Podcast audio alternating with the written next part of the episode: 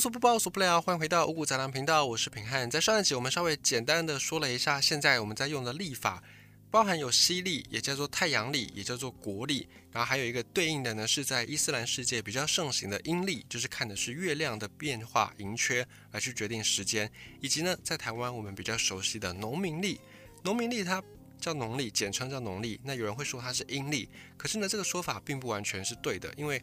农民历它其实是也参考了太阳历，也参考了月亮的这种阴历，所以农民历是一种阴阳历。那在讲这个农民历之前呢，我们先前有讲过历法的一个历史。我们先讲了太阳历，从埃及这边先慢慢的发展起来，后来影响到希腊，然后再被罗马给继承。所以罗马一开始的历法呢，也都是观察太阳的。不过呢，因为在以前早期的历法比较没有那么样的准确，所以有的时候一年可能会有几天是不见的，或者有的时候这个月可能是三十天，那明年的这个月可能变三十一天等等，诸如此类，就会很多造成生活上不便的状况发生。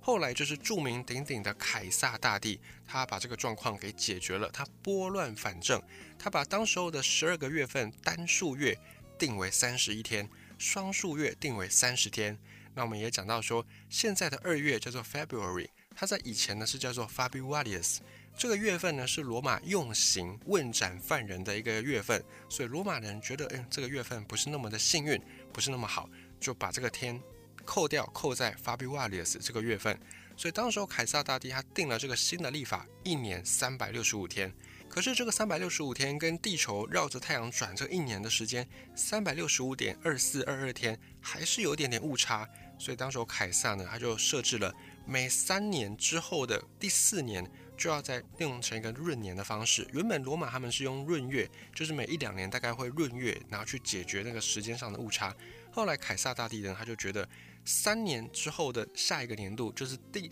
等于第四年的时候，我们再弄一个闰年，然后去把那个少的日子或者多的日子，把它在闰年这个时候来去做一个平整。这样子一来呢，就会变成每四年。平均下来，每一天它的实际的太阳日是三百六十五点二五天，虽然还是有误差，但至少比较精准一点点。后来呢，这位凯撒他的名字也被用在这个新的历法上。我们也讲到说，凯撒的名字叫做 Julius，就是尤里乌斯。那这个 J 呢，它在拉丁文里面是发 Y 的音，所以大家就用凯撒的这个 Julius 来命名这个 Julius Calendar，叫做儒略历。这个儒略的儒略意思就是凯撒他的那个名字当中的 Julius 这个地方，也就是后来罗马的元老院一致通过的决议，并且呢把七月份凯撒他出生的这个月份命名为 Julius，所以这就是现在七月我们讲说 July 的那个字源，就是来自于凯撒的 Julius。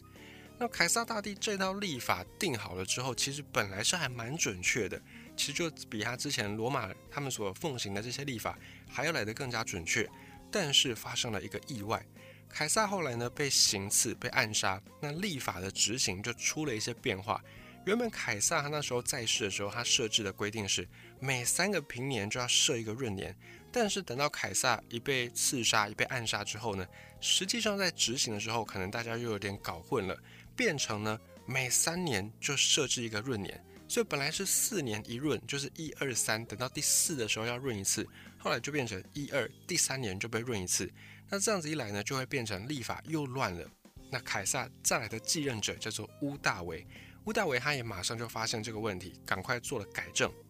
除了更改这个历法，把它再拨乱反正之外，乌大维本身他也有很多伟大的事迹，他也是一个将军。后来他也被罗马的元老院获封为奥古斯都，就是伟大的人、伟人的意思。后来这个八月份的名称呢，就被乌大维的名字给取代了。现在叫做 August，这 August 的字源呢，就是奥古斯都，也就是屋大维所获封的封号，就是伟人的意思。那既然是伟人，可是呢，他又没有比凯撒还伟大，因为他在凯撒之后嘛，所以就排在了 Julius 凯撒后面的这个月份。所以七月是，所以就变成七月是 Julius 是凯撒的月份。那八月呢，排在凯撒之后，就自然而然是奥古斯都 August。所以现在的七八月的名称是这样子来的。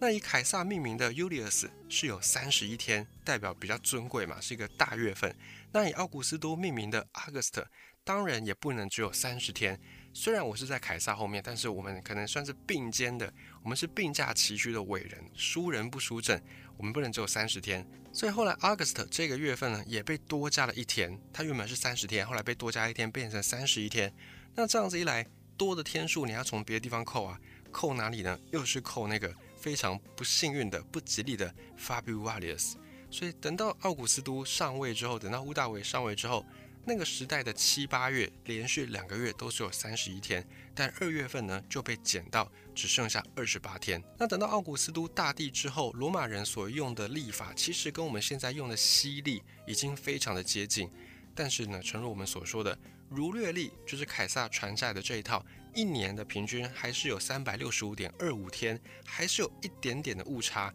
那这种小小的误差，可能短时间几十年来看看不出的太大差别，可是等到时间一长呢，这个小小的误差就会变得很大很大的差距。所谓差之毫厘，失之千里，就是这样子。而日子就这样一天一天过，等到十六世纪的时候，真正的春分比当时候日历上所记载的春分已经早了大概十天。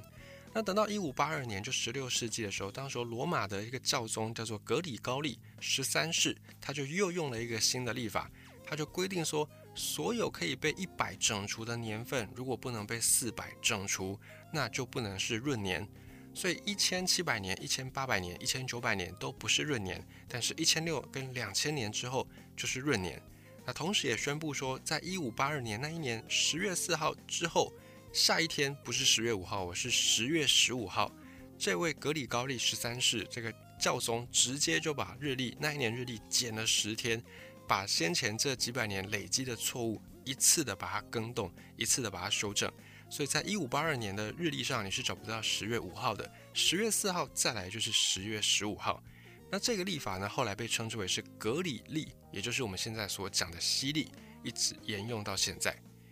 那如果我们再回来讲一下农历，农历的历史呢也是蛮久的，那差不多在春秋战国时代就已经成型了。可是当时候这个农历呢，它非常的贪心，它同时考虑月亮，同时又考虑太阳的周期。我们刚才讲过，说月亮的周期大概是一次是二十九天左右，那太阳一个月的周期大概就三十天、三十一天左右，所以太阳跟月亮的周期会是有一些误差的。如果你同时考虑的话，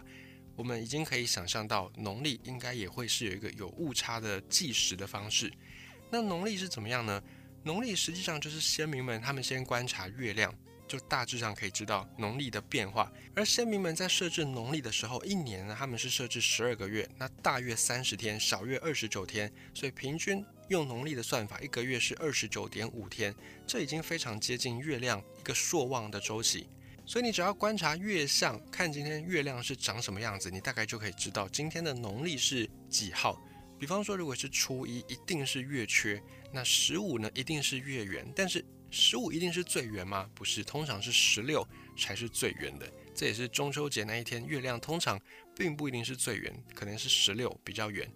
至于农历呢，有学者说可能是其中看月相的这个部分比较早，然后再来才发展出看太阳这个面相。那平安在推测呢，可能是因为在早期先民们还不是那么需要农耕，还不是那么需要耕作的时候，都是采集自然当中的这些食物的时候，不太需要知道气候的变迁跟影响，所以他们只观察得到月亮，因为比较方便观察嘛。他们就先观察月亮，然后知道一个计时的方式，因此呢，先可能发展出了农历当中看月亮的这个部分。那另外一方面，可能后来随着文明发展，农业开始慢慢也发展起来之后，先民们又观察到说，哎，农业要发展，气候很重要，气候要观察，就必须要从太阳的规律周期来做推算，所以才慢慢的再补上太阳的周期在原本的农历之上，背后的那个历史发展可能是这样子来的。所以在农历里面有包含我们所讲的二十四节气，像是我们讲的清明啦、谷雨啦，这些原本是农历当中的概念，但是它要看的呢，却是看太阳历，就是要看国历。所以清明节每一年呢，它大约就是落在西元历法，就是西历国历的四月五号，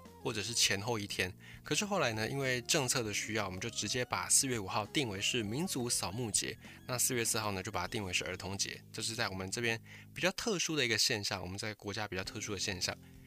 好，再回到农民历，农民们为了同时要迁就太阳跟月亮的周期，所以农历的历法里面当然也有闰的这个系统，就像是闰月、闰年这个系统。至于讲到农历当中的闰月，可能有的朋友就会想说，你看这个国历那么精准，每四年才要闰年一次，那这个日期都不会跑偏。可是像农历呢，好像就没有那么精准。你看，我们有时候就听到闰二月啦、闰三月啦、闰四月啊，就等于说那一个月又是同样的二月。比方说，如果是闰二月，就代表原本的农历二月过完之后，再下一个月不是三月，是要把二月再过一次。那像这样子一次误差可以误差一个月，农历。农民历是不是应该要淘汰了呢？其实这个并不是误差，这是因为在西历在太阳历上面的月已经没有实际的意义了。基本上呢，在我们现在讲的这个儒略历也好啦，或者是格里高历也好，基本上就是一年十二个月，这个已经是定死了，没有办法再改变的。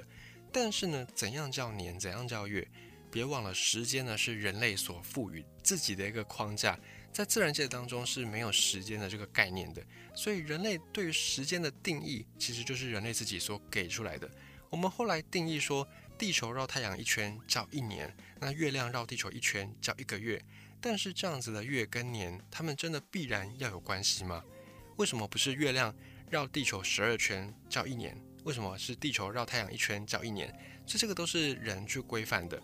那月亮绕地球一圈大约就是二十九点五天，那地球绕太阳一圈大概是要三百六十五点二四二二天。那这样子一来呢，就变成你把年跟月你都给它一个定义，并且这个定义都是不可更改的。但这个定义呢，它本身又不符合月亮的变化的规律。那太阳历为了要让年份是正确的，所以他们就牺牲了月亮的这一块，他们就所有的标准都是以太阳为规定为界限。而农民历却反过来，农历的规定呢是每个月的初一一定是朔月，就是几乎看不到月亮的那一天。可是呢，一个月有二十九点五天呢，怎么办呢？你如果每次都规定说朔月就一定是初一，那到最后也是会发生误差的。所以古人就还蛮聪明的，他们在农历的月的日期定定上，他们就规定说，要么一个月就是二十九天，要么就是三十天。因为一个朔望平均是二十九点五天嘛，所以如果二十九、三十交替起来，这样平均呢，一年当中也大概就每一个月是二十九点五天，比较不会有太大的误差。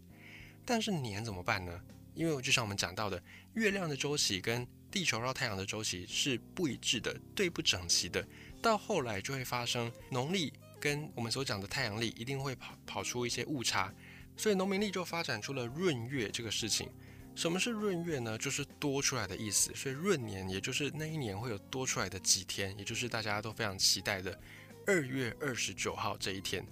那闰月意思也是一样，就是那一年会有一个月份是闰出来的，是多出来的。农历的十二个月是三百五十四天，因为一次的朔望是二十九点五天嘛，所以十二次的朔望对应到一年，那一年的农历的算法就是三百五十四天。可是以太阳来看的话，一年应该是要三百六十五点二五天啊，剩下少的这十一点二五天怎么办呢？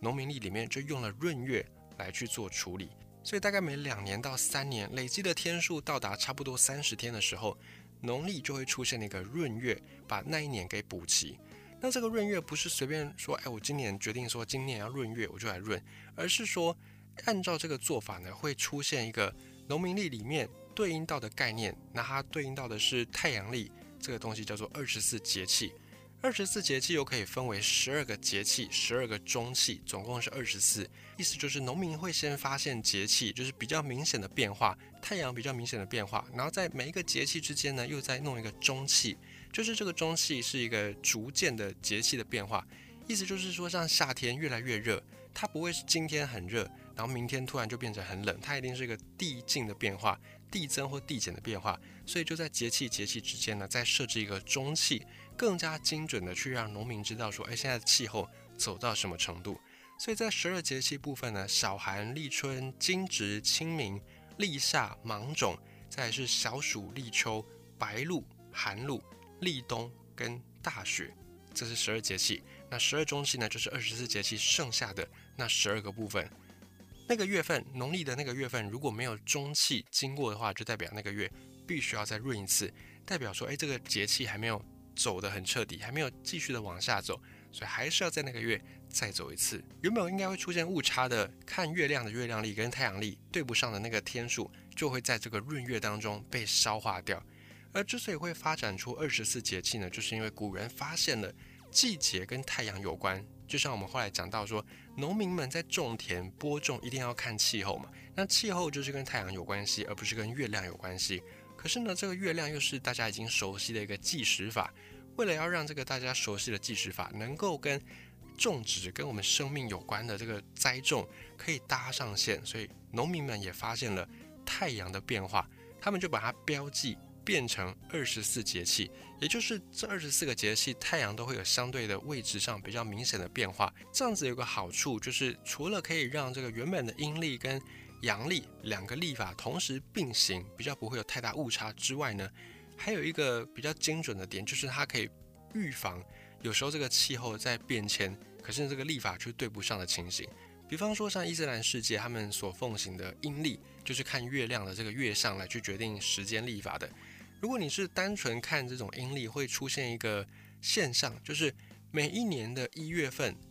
它的时间点对应到阳历可能会不一定。那对应到阳历不一定，就会变成说，我们的气候大部分都是由太阳去决定的嘛。比方说，在冬至的时候，就是白天最短，然后晚上最长。那也对应到说，太阳它是照射到回归线可能一个极点这样子。如果你没有按照太阳的历法去对，就会变成你的气候不太一样。